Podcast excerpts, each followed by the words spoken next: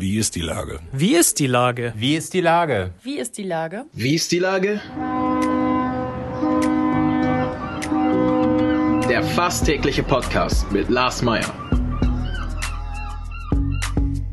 Wie ist die Lage? Unser fast täglicher Podcast als Kooperation mit der Mopo und der Gute-Leute-Fabrik spürt seit über einem Jahr tagesaktuellen Fragen nach.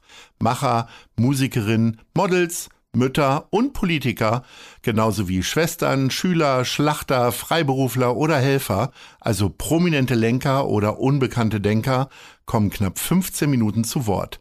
Die Auswahl ist rein subjektiv, aber immer spannend und überraschend. Mein Name ist Lars Meyer und ich rufe fast täglich gute Leute an. Unser Partner, der das diese Woche möglich macht, sind die Asklepios Kliniken, die sich nach über 15 Monaten Corona-Fokussierung nun über alle freuen. Herzlichen Dank. Das war Werbung. Heute befrage ich die Schauspielerin Sanna Englund. Ahoi Sanna. Ahoi. Na? Liebe, liebe Sanna, äh, Notruf Hafenkante ist ein Dauerbrenner und Publikumserfolg. Ja. Was schaust du denn eigentlich am liebsten im Fernsehen? Wovon kannst du nicht genug kriegen? Ach, ich kann von so vielen Serien, die da gerade laufen auf Netflix, Amazon und im Fernsehen. Ich, ich, ich, ich schaue Serien rauf und runter. Ich bin ein richtiger Serienfreak.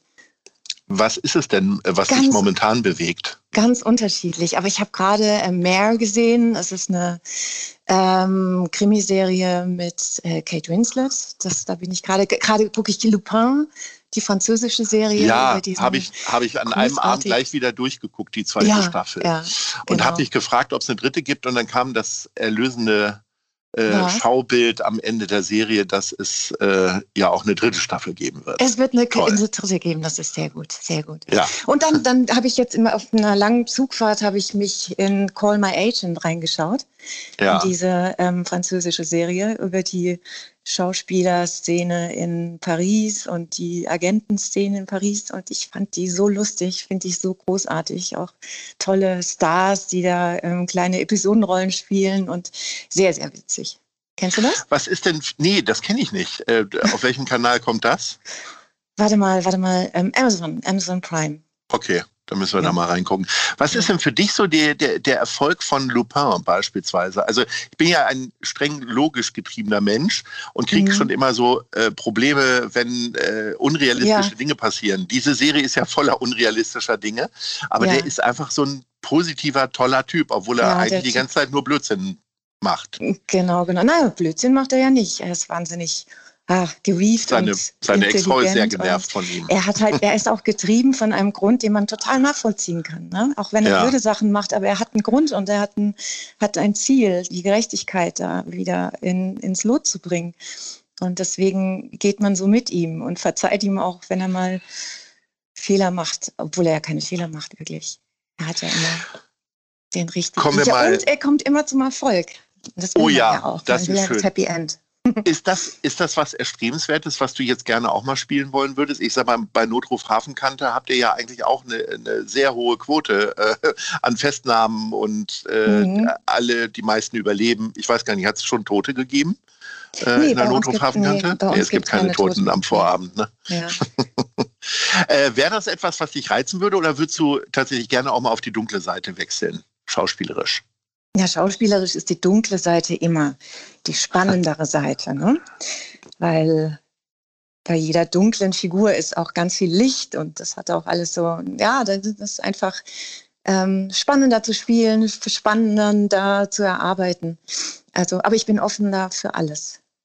Wie sehr erfüllt dich denn die Arbeit in einer Serie? Also die Vorteile liegen auf der Hand. Ne? Also der ja. Kühlschrank ist gefüllt. Äh, es gibt äh, auch äh, gerade bei dem Erfolg von Notruf Hafenkante relative Gewissheit, dass es im nächsten Jahr weitergeht. Ja. Ähm, viele Wechsel finden auch nicht statt. Auf der anderen Seite leben Schauspieler ja auch gerne ihre, ihren, ihre Abwechslungsreichtum aus und äh, mhm. lieben. Veränderungen und so weiter. Ja. Wie, wie ist das bei dir? Also noch ist es ja offensichtlich, fühlt sich ja wohl dort. Ja, ich fühle mich äh, von Anfang an wohl. Ich fühle mich immer noch wohl. Ich stelle das auch oft in Frage und frage mich, was, was ist es noch und, und finde ich wieder neue Herausforderungen. Aber die finde ich auch jedes Jahr von neuem. Und es ist einfach ein großartiges Team.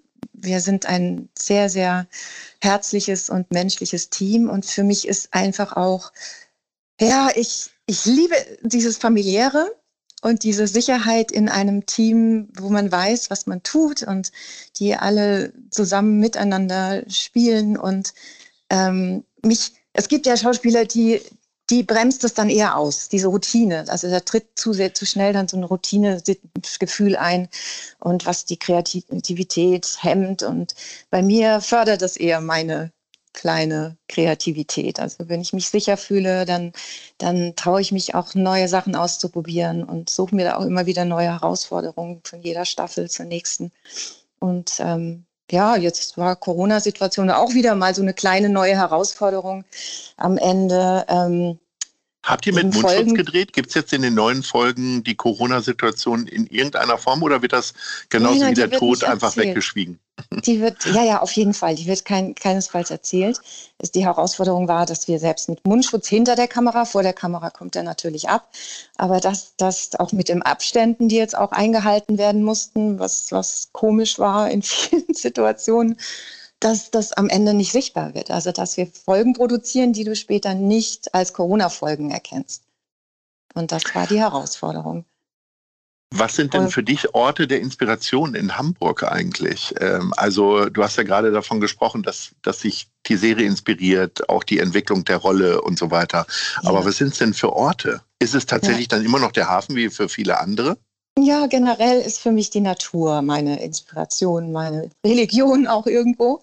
Ich halte mich gerne in der Natur aus und äh, auf und in Hamburg ist es einfach die Nähe zum Wasser, der Hafen, die Weite des Hafens, die Internationalität, die da irgendwie wabert.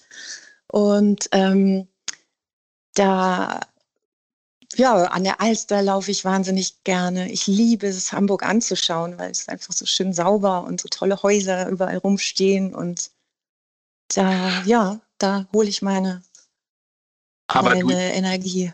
Du, der Titel sagt es ja, ihr dreht zuhauf am, ha am Hafen. Ähm, ist es nicht schwierig, dann quasi immer wieder zum Arbeitsplatz zurückzukehren, auch in der Freizeit? Also ich versuche ja tatsächlich, so. ich arbeite ja in der Schanze und ja. meide ja tatsächlich tendenziell die Schanze, wenn es dann in den Freizeitbereich geht. Äh, wie ist das bei dir? Nö, also für mich ist meine Arbeit ja wie Urlaub oder Party. Okay.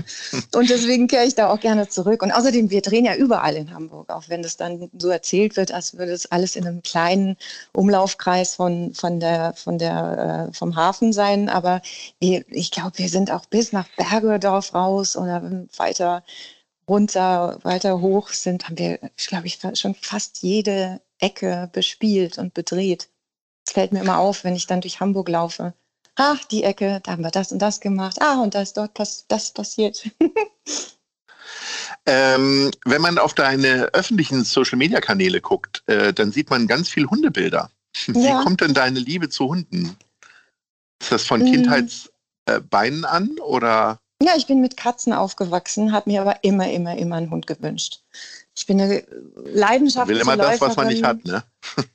Ja, auch das war, passte irgendwie nicht so ins Familienkonzept, aber ich mhm. habe mir dann meinen erst vor sieben Jahren, nee, vor acht Jahren jetzt schon, meinen ersten Hund angeschafft, als wir ein Haus umgezogen sind mit Garten und ähm, ja, und meine vielen Touren, die ich vor, vor den Hunden gemacht habe. Also ich laufe ja wirklich sehr, sehr viel. Ich arbeite auch im Laufen, also ich denke im Laufen. Da, das habe ich jetzt alles mit meinen Hunden jetzt. Die sind immer dabei.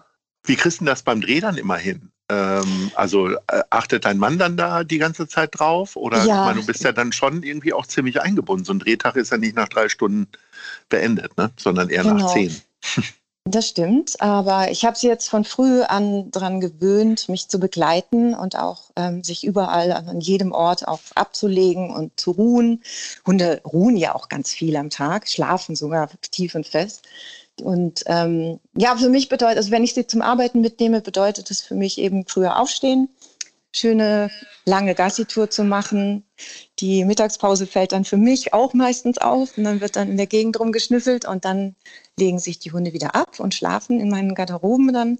Und dann am Abend gehen wir dann nochmal die große Runde. Also das klappt wunderbar. Die finden das, glaube ich, auch ziemlich spannend, wenn wir dann morgens ankommen und das Team begrüßt sie herzlich und der Koch schmeißt ein Leckerli über den Tresen.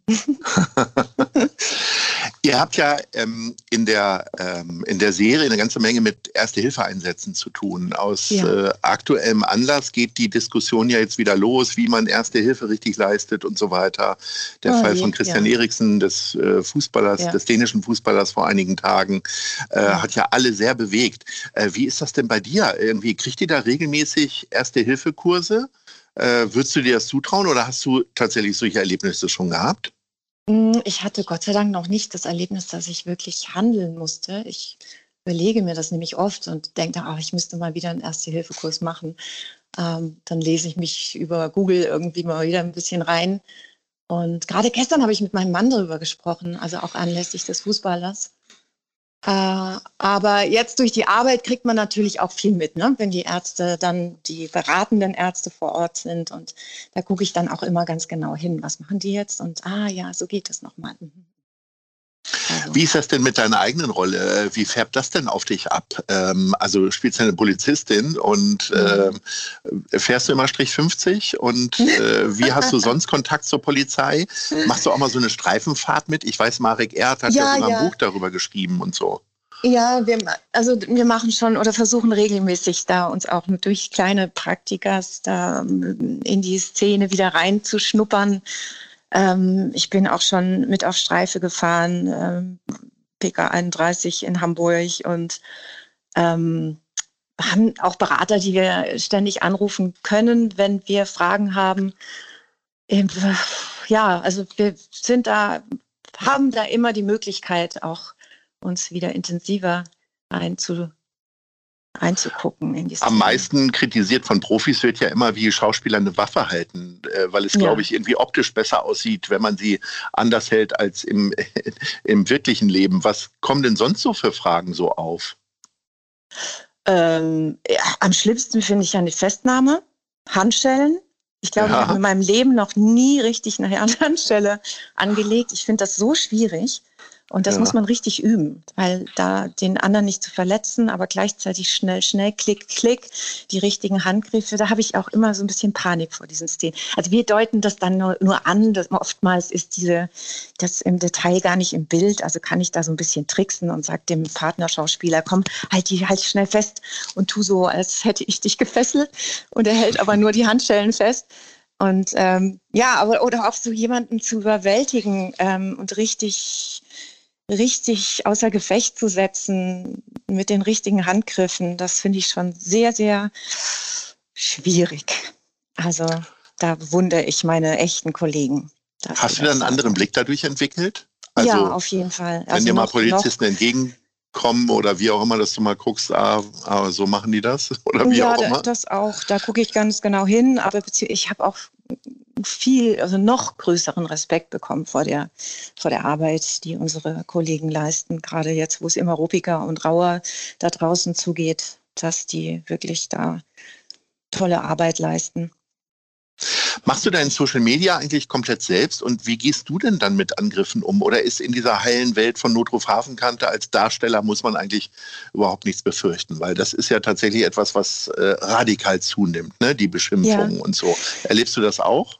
Ich hatte große Angst und große, war zu sehr zurückhaltend gegenüber den Social Medias. Gerade so in der Corona-Zeit habe ich ein bisschen ähm, genauer mich da reingearbeitet und genauer hingeguckt und gemerkt, es geht nicht nur, ist nicht nur ein großer Marktplatz der Eitelkeiten, sondern dass man da auch ganz witzige Sachen machen kann und ganz, ganz äh, wichtige Themen ansprechen kann. Also ich habe da schon gemerkt, dass man da, da auch viel Spaß haben kann in den Social Medias. Und ich mhm. habe Gott sei Dank eine Fangemeinde und eine Followergemeinde, die sehr, sehr, sehr lieb mit mir umgehen. Und ich glaube, ich hatte noch keinen, keinen Angriff bisher, toi, toi, toi. Und ich ich glaube, wenn, wenn es, also das damit wollte ich mich auch nicht auseinandersetzen. Also das, ich das wünschen wir dir, dass das auch so bleibt. Ähm, ich wünsche ja. dir noch weiterhin sehr, sehr viel Spaß, noch viele äh, Folgen Notruf Hafenkante. Wir schalten wieder ein und ich bedanke mich recht herzlich ja, ich danke für das Gespräch, auch. liebe Sandra. Bis dann. Ahoi. Bis dann. Tschüss. Ahoi.